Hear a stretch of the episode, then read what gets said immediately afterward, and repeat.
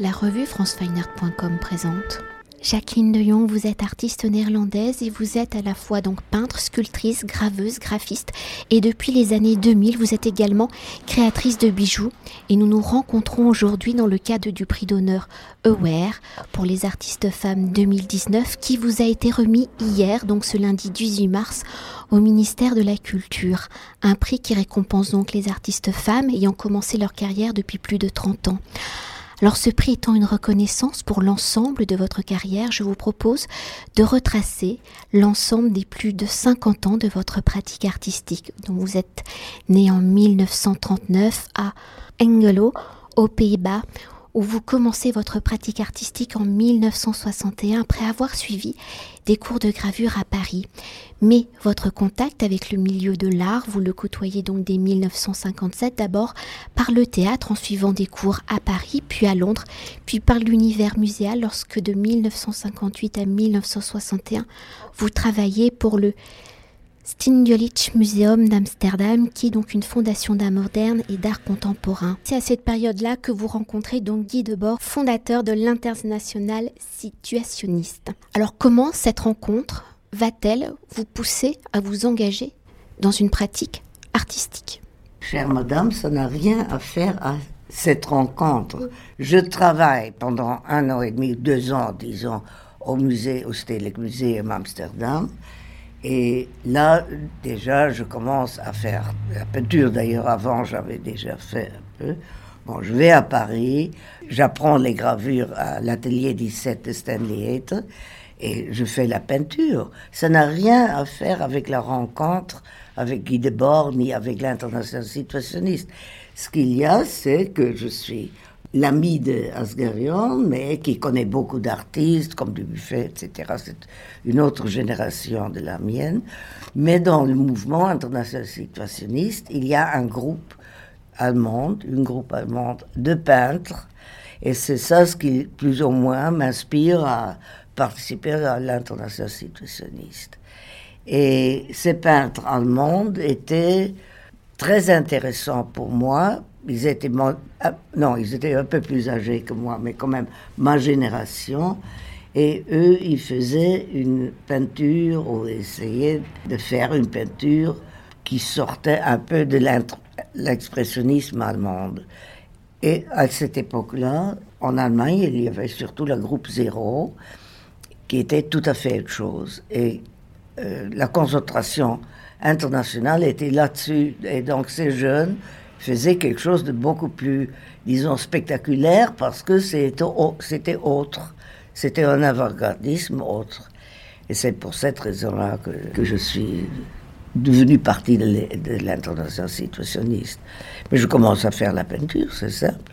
Pour peut-être continuer avec l'international situationniste, en 1962, vous fondez une revue. C'est pas juste euh, de dire fonder, parce que j'avais suggéré de faire une revue dans la langue anglaise, à côté de la revue Le Bulletin international situationniste et la, revue Spour de la groupe Spour. Et je trouvais qu'il fallait, dans l'international situationniste, d'avoir quelque chose d'anglais. Alors, bref, j'ai parlé de ce sujet et un projet que j'allais faire avec. Euh, bon, je pensais de le faire avec plusieurs des connaissances que j'avais dans les... Non, pas États-Unis, plutôt Angleterre. Et fin compte, personne voulait vraiment. Tout le monde était d'accord pour le faire, mais personne travaillait là-dessus dans, dans l'international situationniste. De bord, m'a envoyé des tas de documents qui voulaient que je traduise en anglais, ou que je traduire, et j'ai jamais voulu ça. Je voulais faire une revue d'avant-garde internationale, interculturelle, entre tout ce qu'on voulait, mais pas du tout une revue de traduction. Et là, quand j'étais exclu de l'international situationniste, je me suis dit, c'est le moment de, de faire ma revue. Et je demandais à Noël Arnaud, un ami, pas de physicien d'ailleurs, qui avait l'expérience de faire des revues pour participer, parce que j'avais pas d'expérience de, de revue, donc c'était pas fondé. Et peut-être pour rester euh, dans cette période-là et encore en France, est-ce qu'on peut évoquer tout l'apport euh, de support graphique que vous allez apporter pendant mai 68, avant de parler vraiment de votre pratique picturale? Je faisais des affiches en mai 68, mais comme beaucoup d'artistes, euh, et là j'avais la chance d'avoir une, presse pour des gravures sur bois et des gravures sur lino. Et on a fait, avec plusieurs amis, on a fait là, et on les emportait à, aux Beaux-Arts, comme faisaient tous les ateliers populaires, et ils étaient accrochés partout. Mais ça n'a rien à faire avec euh, l'international situationniste, ni avec ma revue d'ailleurs. Alors pour rentrer au cœur de votre travail plastique, de votre écriture picturale, donc en 1971, vous euh, retourner à Amsterdam. Alors à ce moment-là, comment votre peinture va-t-elle évoluer à partir de ces premières années à Paris, où vous avez donc commencé votre carrière d'artiste, votre écriture plastique? Comment les choses vont-elles se passer? Puisque je suis quand même à Paris euh, en plein dans, tout ce qui se passe dans la peinture, c'est quand même dix ans que je fais la peinture à Paris. J'ai ma première exposition personnelle chez Unini avec la vie privée des cosmonautes en 66. J'ai euh, en 68 une exposition à l'Institut néerlandais et je participe pas mal dans les salons, salons de mai. Bon, ce qu'il y avait comme salon, et, autrefois, comment ça s'appelait, en grand et jeune, et euh, biennale internationale et des trucs comme ça. Donc je, je suis en plein dans la peinture, euh, ou bien dans l'art, dans l'art plastique si vous voulez, à Paris. Et en même temps, je fais avec le Bel et beaucoup d'autres, et d'ailleurs aussi Noël Arnaud avec lequel je faisais ma revue, des happenings au centre américain. Donc il y a une vie très complète d'artistes à Paris.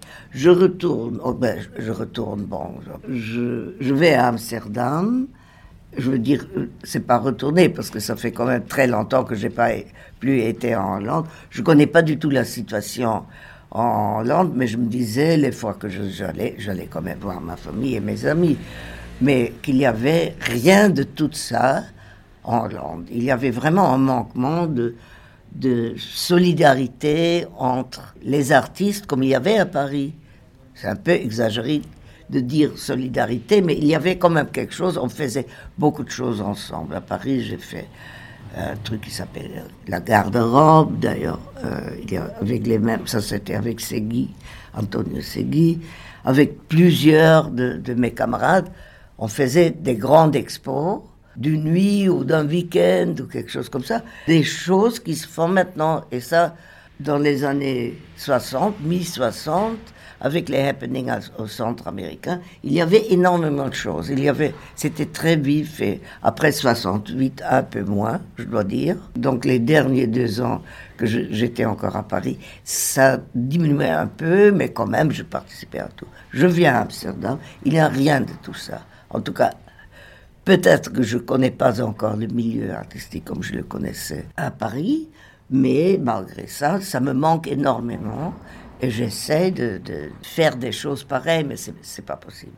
Entre-temps, il y a une autre chose, une chose pratique. Je vivais avec euh, mon compagnon de l'époque dans une chambre pas très grande, ensemble, et j'avais pas du tout l'habitude de vivre ensemble, parce que avec Jorn, je ne vivais pas ensemble, je voulais pas. Donc, euh, il y avait très peu de place.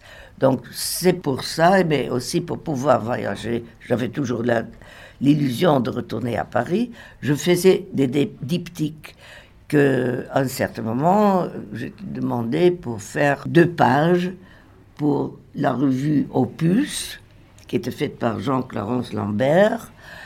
Et il m'a demandé de faire un chronique d'Amsterdam pour montrer un peu ce qu'il y avait à Amsterdam. Et après, on a appelé ça les diptyques.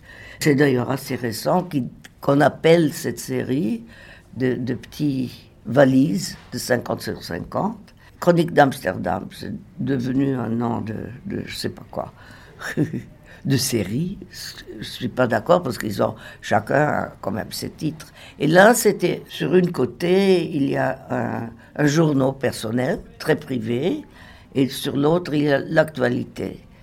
Et le journal, évidemment, il est écrit avec des petits, dessins dedans, et l'autre est vraiment euh, copié des, journaux, des, choses que je voyais. Bon. Donc ça, c'était très narratif, si vous voulez. Et ça, c'était le commencement de ce que je faisais à Amsterdam. Et plus tard, je commence à faire la peinture d'une toute autre façon. Ça vient de ça, beaucoup plus figuratif. Donc, beaucoup moins figuratif que je travaillais quand je, vivais à Paris. Et ça, c'est pas parce que je suis à Amsterdam, mais c'est parce que je me développe dans cette, euh, cette façon-là. Et dans la rétrospective à Toulouse, aussi bien qu'à Amsterdam, on voit très bien la différence de peinture entre ce que je faisais à Paris et jusqu'en 68 dans l'exposition à l'Institut néerlandais ici à Paris, il y avait des, peintures érotiques. Parce qu'il était très marrant, hein, fluorescentes et érotiques. Et ça, c'était très, on pourrait presque dire, euh, des couleurs à la mode, c'est exagéré, mais dans le coup du moment. Et ça, évidemment, c'est une réaction de mai Et je continue avec ça, quand même, dans les diptyques un peu. Puis après, je laisse tomber ça. Et ça devient vraiment une certaine, disons, nouvelle figuration, mais beaucoup plus figurative que la vraie nouvelle figuration. Non, c'est pas vrai, parce que Héron, par exemple, un grand copain, c'est très figuratif, mais il y a un certain dadaïsme dedans, il y a Bon, alors donc là, je fais les billards, évidemment, des flippers, parce que dans la plupart des diptyques, il y a un flipper. Et donc, pour la revue, en certain, la revue Situation Distance, je voulais faire un numéro 7, parce que le 6 était sorti en 67, et je voulais me concentrer sur un nouveau numéro où il s'agissait du pinball, des flippers. Donc on a fait une grande recherche, donc avec mon campagne euh, Hans Brinkmann, grande recherche de tout ce qu'il y avait comme flipper dans les bistrots à Amsterdam. Donc pas du tout Paris, mais tout ce qu'il y avait à Amsterdam. Et cette recherche-là, et tous les documents que j'ai eus, et tous les photos qu'on a fait, ils sont maintenant euh, dans une exposition, dans l'exposition, dans, le musée Et avant ça, il y avait, ça s'appelle Pinball Visit. Et à partir d'octobre l'année dernière, jusqu'à janvier, d'ailleurs, juste avant l'expo qui a ouvert en février à Amsterdam, qui dure d'ailleurs jusqu'à mi-août, mais dans, dans l'exposition qu'il y avait à Malmö, dans le Kunsthal, et avant à Oslo, c'était vraiment la revue flipper du Situationist Times, mais en exposition, parce qu'on n'a jamais imprimé tout ça. Donc la peinture devient, soi-disant, figurative.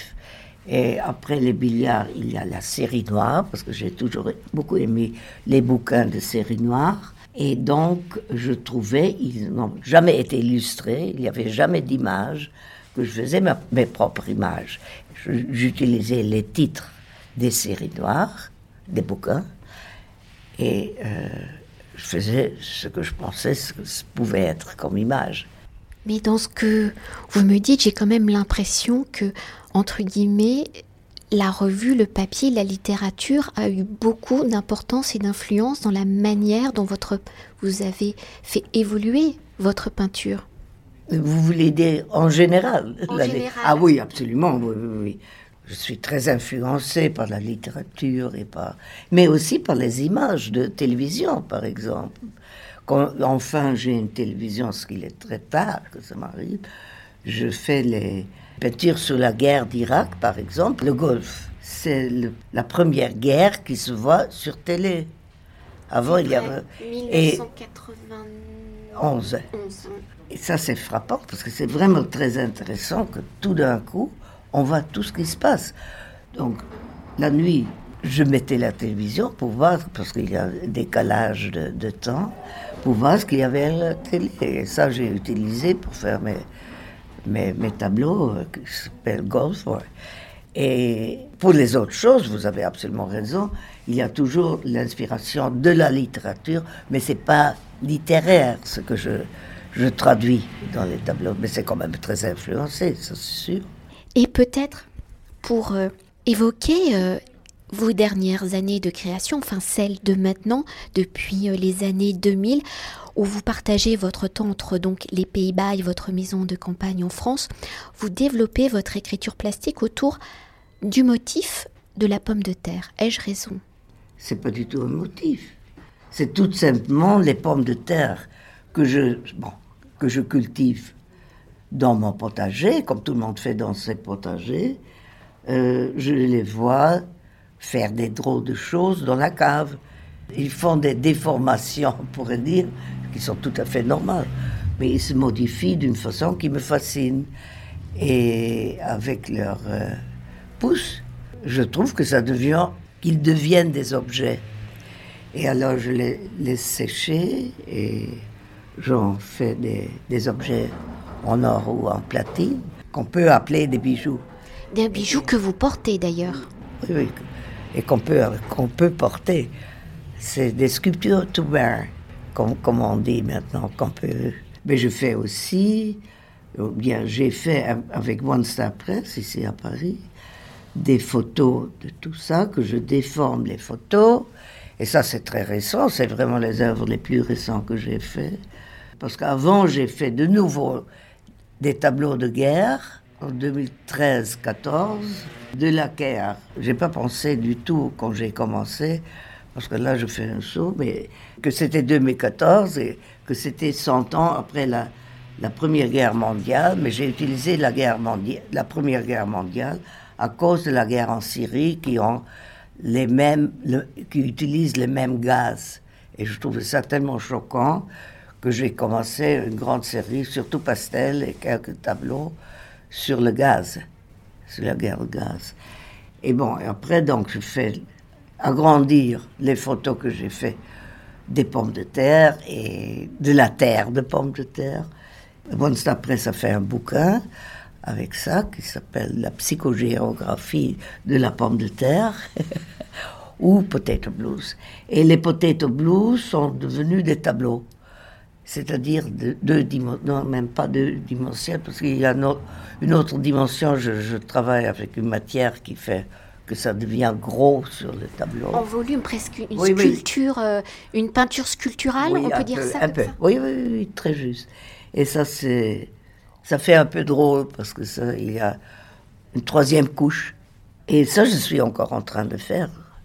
On pourrait presque dire que euh, artistiquement, c'est un peu un retour à la non-figuration, plus que à la figuration. Mais ça, c'est une certaine liberté avec les patates, je me permets.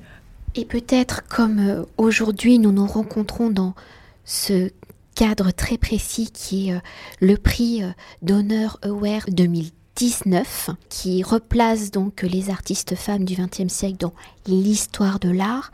Vous, quel est votre regard sur votre carrière d'artiste, hein, elle n'est pas finie, mais à l'instant T, sur ces plus de 50 ans de votre pratique. Et en tant que femme, avez-vous ou comment avez-vous ressenti peut-être ce manque de visibilité, de reconnaissance de votre travail plastique à un moment donné? Oui, ça c'est un peu difficile parce que d'abord on ne se rendait pas compte. D'abord il, il, y a toujours la question comment c'était d'être la seule femme active dans l'international situationniste.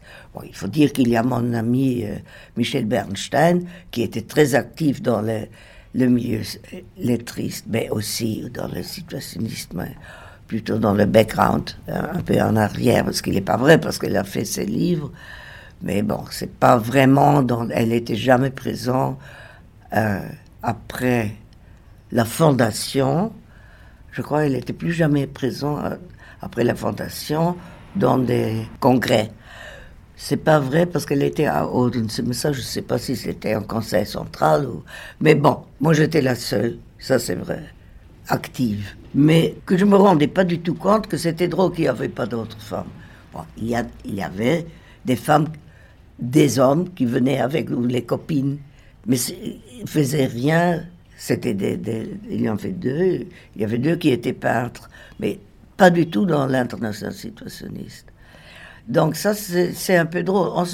et aussi dans la peinture, si mes, mes, amis femmes peintres, on se rendait pas vraiment compte qu'il y avait un décalage entre les hommes et les femmes.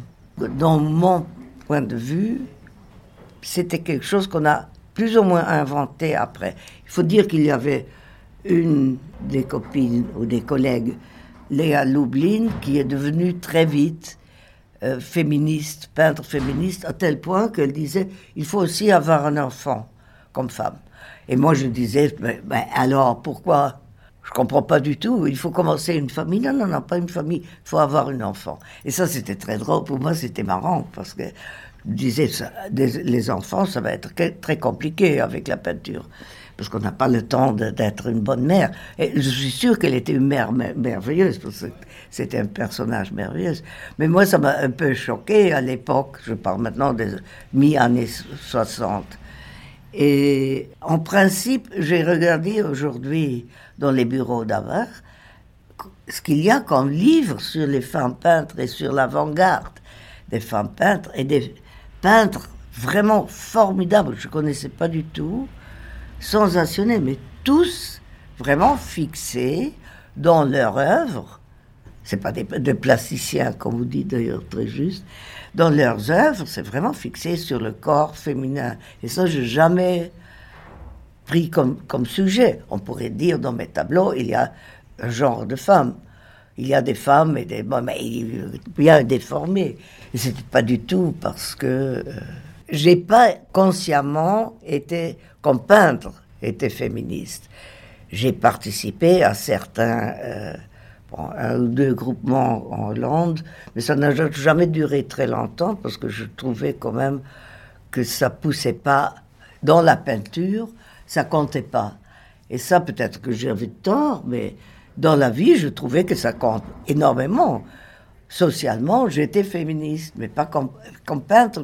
J'étais aussi refusée dans les groupements, dans les expos des féministes, parce qu'il y avait des bites dans mes tableaux, par exemple. Et ça, ben, c'était, c'était un peu... Je ne sais pas, il y avait des, des, des groupements qui étaient très stricts. Mais socialement, comme je disais, Évidemment, j'ai été féministe comme je crois tout le monde autour de moi. Mais comme peintre, c'était différent. Je ne me rendais pas compte que j'avais une position différente des collègues masculins. Pas vraiment. Parce que j'avais déjà outsider. Non, on ne peut pas dire outsider, parce que le mot outsider est tout à fait autre chose, c'est art brut. Mais une situation différente parce que j'avais participé aux internationaux situationnistes, je n'aime pas trop. Je n'étais pas cagée de certaine façon et je ne le suis toujours pas vraiment. Maintenant, je suis cagée parce que j'ai eu ce grand prix formidable à Var. C'est vrai, tout d'un coup, je suis dans un, Pour la première fois de ma vie, j'ai eu un prix. Mais j'ai jamais voulu participer à des prix. Mais tout d'un coup, ça m'arrive d'être nommée et d'avoir un prix. Je suis ravie et très honorée. En plus, je trouve que c'est formidable que ce soit à Paris, que ce n'est pas les Hollandais du tout. Au contraire, en Hollande, ne voulait pas faire, ou Hollande, le Stedelijk ne voulait pas faire un catalogue parce qu'il n'y avait pas l'argent. Et hier, à Toulouse, ils vont faire un catalogue. Il arrive plus pour moi, plus des choses, malgré le fait que j'ai quitté en 71, j'ai dû quitter en 71 Paris. Il m'arrive plus de choses ici qu'en Hollande. Et pourtant, j'ai une grande expo là-bas. C'est marrant et je suis vraiment. Je, je, vous remercie de faire une interview avec moi. Euh, non, mais c'est vrai, parce que quand même, euh, c'est très différent que ma situation ici. J'ai l'impression qu'il y a, je ne veux pas parler d'honneur, mais c'est peut-être le moment. mais c'est peut-être parce que Paris et la France est peut-être là où tout a commencé aussi pour vous, non? D'un point de vue euh, de votre création. Oui, oui. Oui, je crois que oui. Oui, mais ça c'est vrai. Et je ne vais pas dire que ça finit à Paris. mais en tout cas, en mi-temps, à 80 ans, c'est très agréable d'être ici et de voir cette reconnaissance. Surtout hier, il y avait tellement de jeunes Mais il y avait aussi le prix pour les jeunes. C'était la combine peut-être. Mais je vois, mais c'était aussi à Toulouse. Il y avait énormément de jeunes qui sont venus au vernissage. Et surtout quand j'ai fait un petit discours avec euh, Juliette Dessorgues, mais vraiment des, je ne vais pas dire des enfants, mais des écoliers. Et ça, c'était formidable. Et ça, en plein, c'était en, décembre, le 8 décembre, et c'était en plein euh, rébellie, on pourrait dire. Donc, ce pas les gilets jaunes, mais les rébellies des écoliers, des lycéens, et en même temps, mais vraiment en plein, le même jour, ils étaient là, en masse. Donc ça, il faut dire que c'est quelque chose que j'aurais jamais pu rêver, que les jeunes s'intéressent à ce que j'ai fait et ce que je fais aujourd'hui. Donc ça, euh, et ils vont sûrement regarder sur le net. Eh bien, nous espérons. Merci beaucoup. Mais c'est un grand plaisir. Cet entretien a été réalisé par franceweiner.com.